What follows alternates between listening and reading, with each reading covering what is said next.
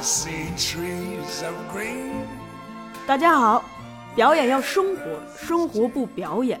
欢迎来到后浪剧场，我是小树。今天请到的嘉宾呢，依然是毕业于法国自由电影学院和温哥华电影学院，现在就职于北电培训中心的荣振老师。咱们这期可全是干货呀！听荣老师聊聊如何准备试镜，如何准备演员资料，以及如何定位自己的演绎形象。咱们从把这个试镜和这个角色拿在一起说啊，我们去试镜之前会拿到人物人物小传，对吧？嗯。但是人物小传这个人人物小传拿不到，人物小传不是演员自个儿写出来的，有些东西是，比如说现在一些网大呀，他发通告，是吗？有你可以看是 HTML 五的，它有的是会给你的，嗯，有的是不给的，嗯不给的话你就要自己琢磨，嗯琢磨这就比较危险，因为你不知道他到底他创作的人物是什么样，你走不到编剧的脑子里边。嗯而且人物小传这东西，它有一个特别大的局限性是在哪儿呢？他很多人是写完故事梗概、写完剧本以后后补的，嗯因为他需要去试镜，他需要去过审啊之类的，他补了一人物小传，可能跟你实际剧本又不是那么接近。这有点像什么呢？就是先买了个假花，给假花造了个假根儿。对，就是这样，所以就特别在哪儿呢？来讲去试镜的时候啊，首先你一定要知道试镜这个东西是一个第一印象的工作。对，你如果平时，比如说这个角色，比如说一个研究员，嗯。我们举啊举一个举一个例子啊，比如我现在三十三岁，嗯。我我甭管我不说说说不说自己，二十七岁的一个研究员，嗯。比如说北大的图书管理员，这好像影射到某人，不 是北大图书管理员，嗯。戴个眼镜，嗯。然后他是之前学医的，他有洁癖，嗯。然后他养猫，嗯。但他天天刷猫毛，嗯。然后呢，他就是比较寡言少语，嗯。但是这个人特别喜欢笑，嗯。那我会创造一个这样的角色。我首先我不戴眼镜，我肯定我要戴一个眼镜，嗯。我把头发弄成像研究生的样子，嗯。我就不能是现在这个样子，对吧？那我肯定要穿个白大褂，或者穿一个比较书生气比较重的东西，嗯。但我要显得我这人干净，嗯。因为我平时你看我这个演员来讲，我平时我比较脏兮兮的，因为人就是这样脏兮兮，内心外表是一致的。然后，但是演他的时候一定不能那样。嗯。比如说，你首先笑不露齿，嗯。站不倚门之类，你该怎么样去创造这些东西？你进这个试镜室十五秒的时候，别人就已经决定用不用你了。对，您这个我想起一个事儿，就是那个就是前一阶段不是有放那个不成问题的问题嘛，嗯。公映，呃，梅峰老师就有聊到说，当时那个演那个秦妙斋那个演员，他去试镜的时候，他自己就给自己物色了一身行头，嗯。他就是在他已经在见梅老师之前，他已经把自己打造成了他想象中的秦妙斋，所以那个导演一见他，基本上差不多就他了。那样去生活几天，对，方法派的东西有时候挺毁人的，但是去生活几天，嗯你去演那个角色，你特别想要这个角色，你就去生活几天。嗯比如说，你要是演律师，你去律师事务所做几天，啊，你就待几天，你就看看他们，这这就是功夫都做在暗下了。或者你去看几个剧啊。我演这我，你看我也演过警察，嗯对吧？我演警察的时候我怎么演？我肯定跟演那个小流氓不一样，嗯对吧？我我看剧啊，您这个吧，吧就是我我有一点儿，就是可能跟您的观点不太一样。你说，嗯，就是我个人是主张，就是如果能接触到一线的生活，先看一线的生活。嗯哼，实在接触不到一线的生活，再去玩这个二把刀去看，因为它便宜啊！你说，二把刀这个，呃，只能说是一个捷径吧。对，它但是但不能间接的，对，不能总走捷径。对。我们有些事情是需要曲径而通幽的。如果你真能去现实去体验一把是最好的。对，你要演医生，真去手台上来锯条腿啊，嗯很爽。就是说有些东西你必须要去摸一下，你才能知道。嗯因为你你说的是非常对的，看剧它你你是看他脑子里的东西，你不是实际上用手的感觉。哎这个东西就像像打篮球，你看篮球录像跟你自己打一下是不一样的。是的，这个东西非常重要。嗯然后我们还要说这个试镜的另外一点是什么？哎咱们就说到一些比较干货的东西。对对对，演员需要提交给剧组，你之前你说有试镜机会，人家打电话跟你说让你来，这是你有试镜机会。嗯然后你试镜成功了，最后人家几个三个演员、五个演员里边选了你了，嗯然后你签了约了，让你去演戏了。之前呢？之前你要给人发资料，资料哎应该怎么做？资料应该是三这个是很多演员关心的。我教的课，嗯。我要给自己做一个广告是别的老师不教的，叫嗯。演员事业发展基础。嗯。演员事业发展基础，嗯。对这个东西来讲，就是教你怎么样离开学校以后，嗯。它是一个短期课，嗯。离开学校以后怎么样去发展自己的事业。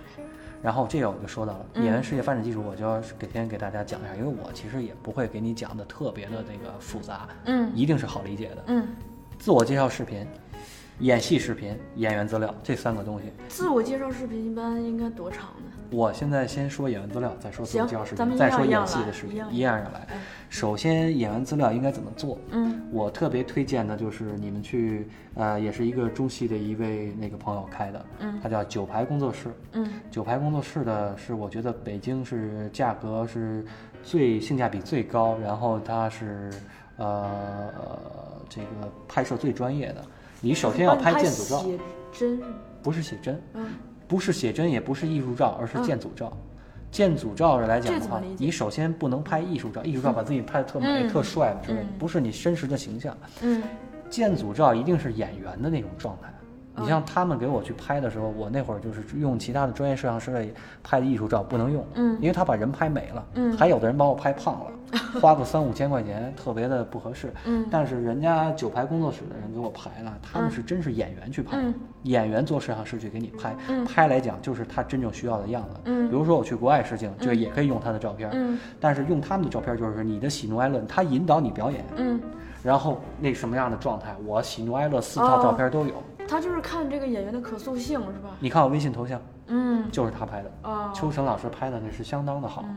因为我一般来讲，我跟他们没有合作关系，嗯。但是来讲，就是我推荐朋友啊、家人什么 去他那儿拍，真的拍特别好，他会抓住你人物细微的东西，你自己都不知道的我拍的他那照片，笑的照片、哭的照片，那个惊讶的照片，还有这个正常的建组的照片。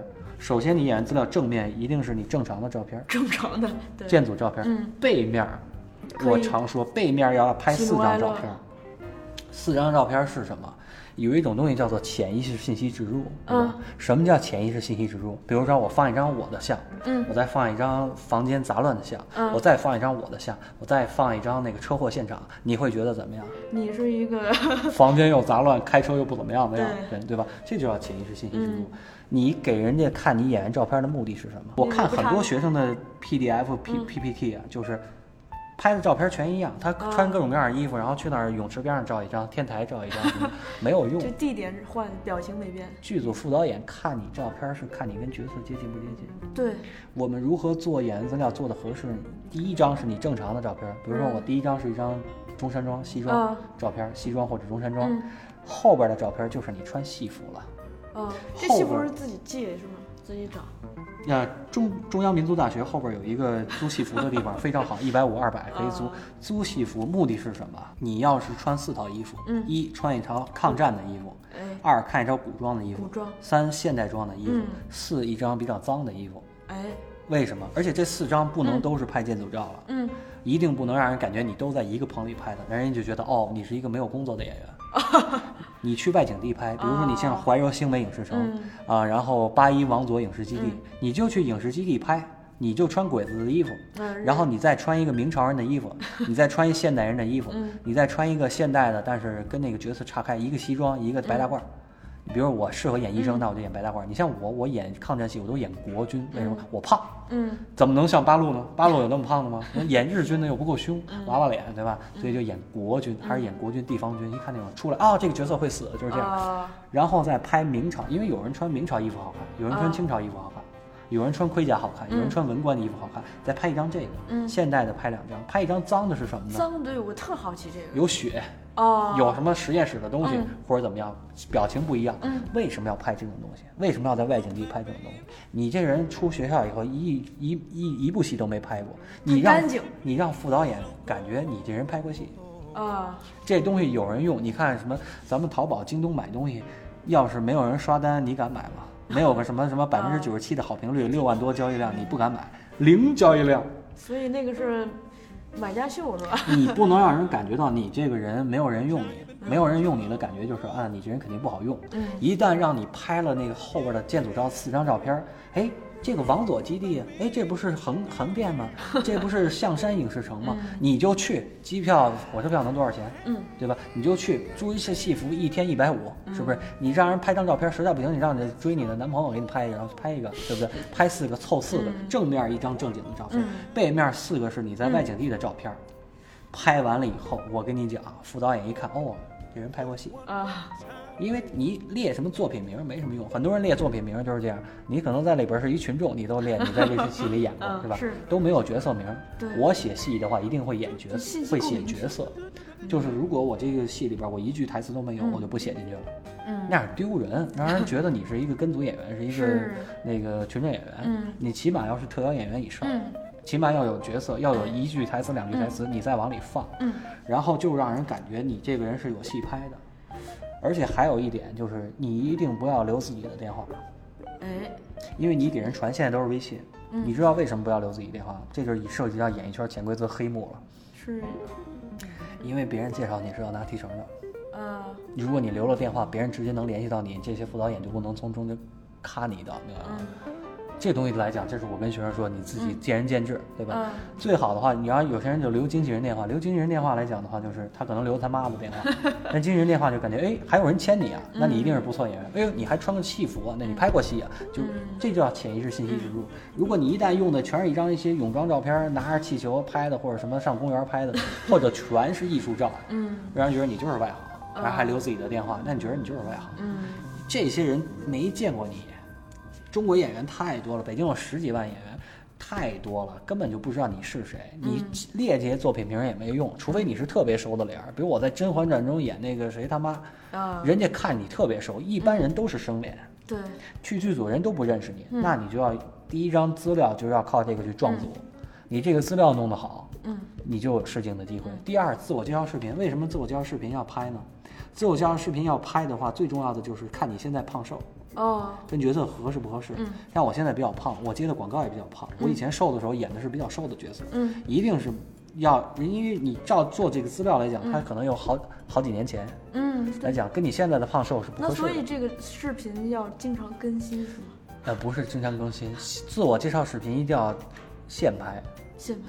而且他是看你就是现实中你不能做美图秀秀啊，你不能加滤镜，到底是什么样？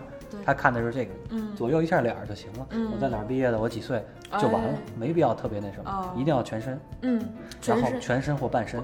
为为什么嘞？啊，因为他要看你穿衣服什么怎么样，你不能光弄一张脸，然后你看你下身三长五短，那不行。他一定要看，要决定你的衣服。所以这个视频其实不必太长，不必太长。而且还有一个，我常说潜意识信息植入，你最好别在家里卧室拍。也别在公园拍，还是能去外景地去外景地，能在公司拍在公司拍，让人感觉你很忙，不是天天在家待业。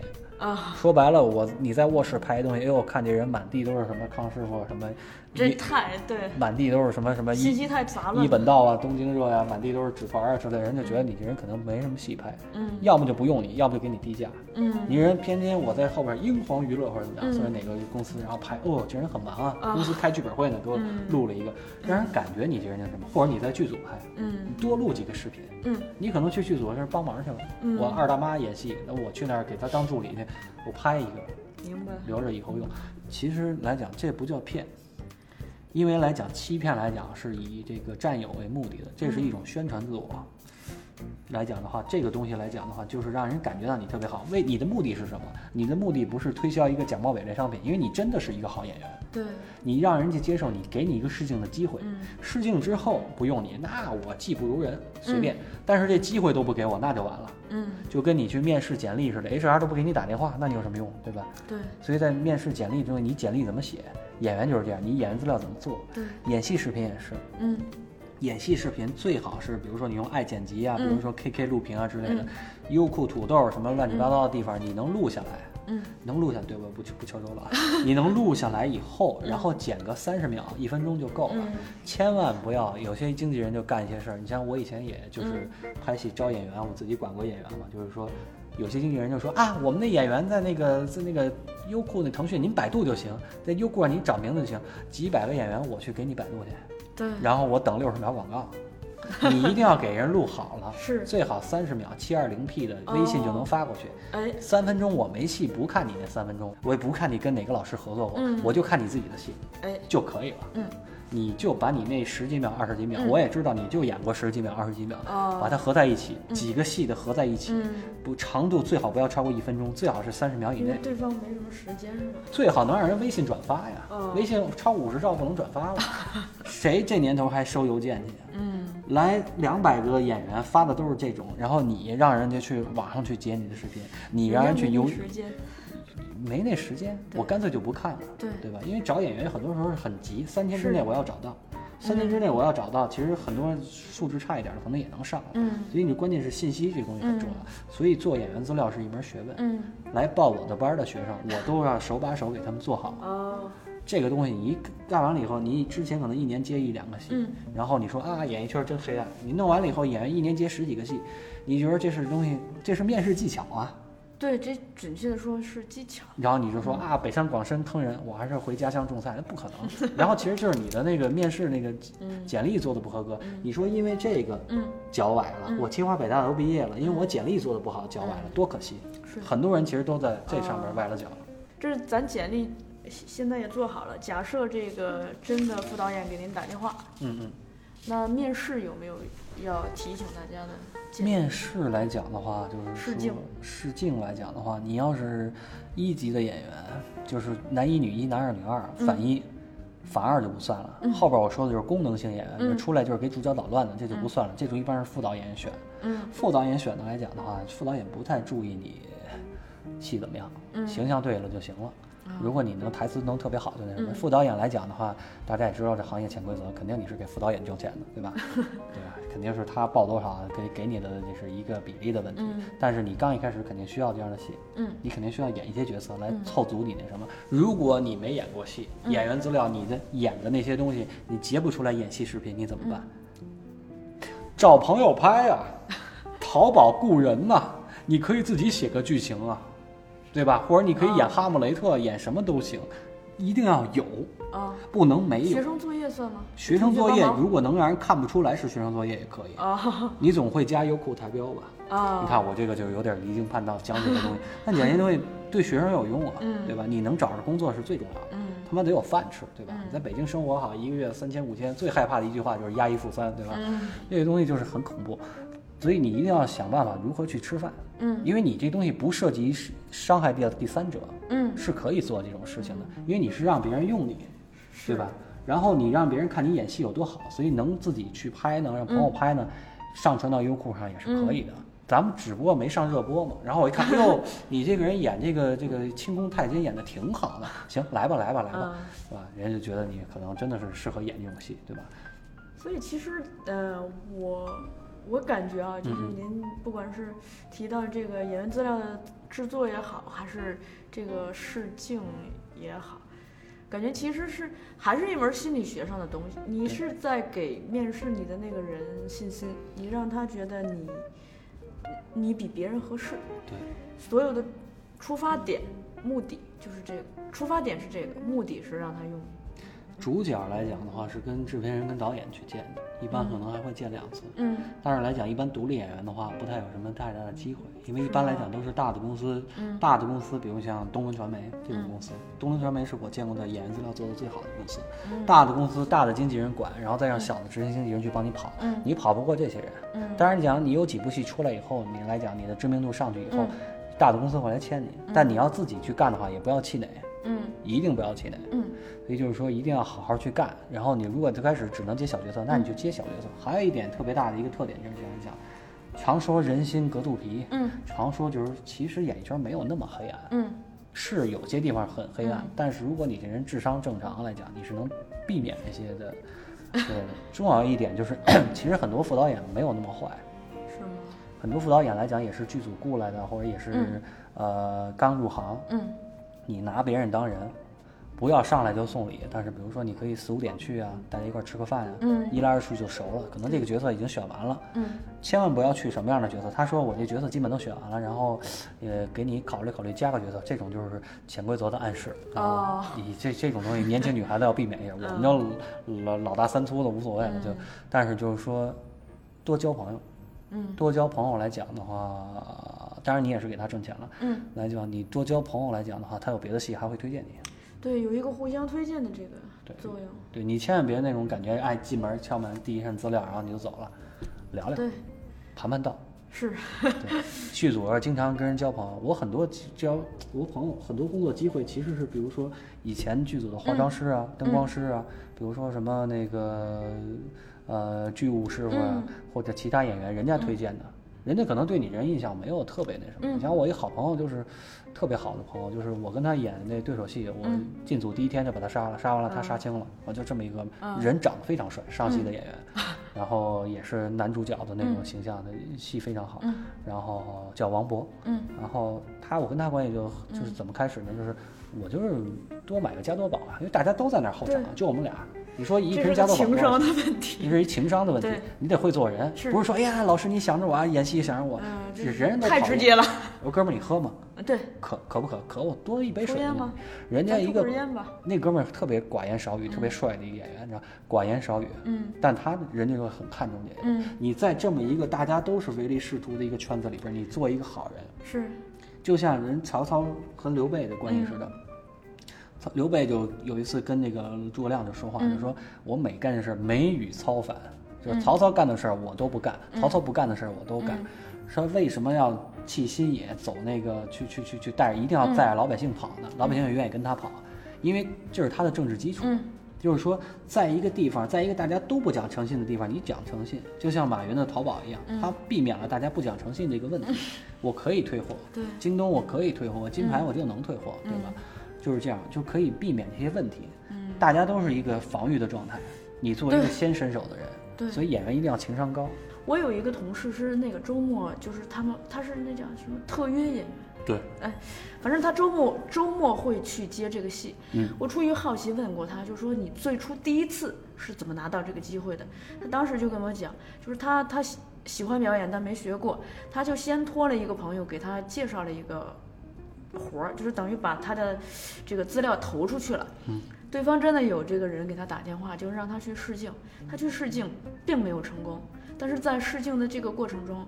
就像您说的，在门口认识多认识了几个人，对，多认识了几个人呢，把他拉进了几个群，然后这个群只要有这种招募演员的机会，那他就去投这个演员资料呀。就这样一来二去的，他先有了第一次的工作的机会，然后认识的人就更多了，然后他的工作的机会就越来越多。现在基本上每周出出去都可以挣点钱。这个圈子很小，对其实大概其你是什么样的风评，大家也都知道。对，来讲的话是什么样的脾气，嗯特别是用的好用的人，嗯常说现在其实演技好的演员不多，真的演技好的演员不嗯多。然后特别是其实演员你跟谁竞争？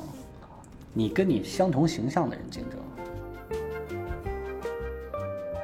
咱们这一期先聊到这儿吧，下一期聊一下这个身台形表是怎么形成的，以及斯坦尼这套体系在当下这个语境中是否过时，它的局限是什么。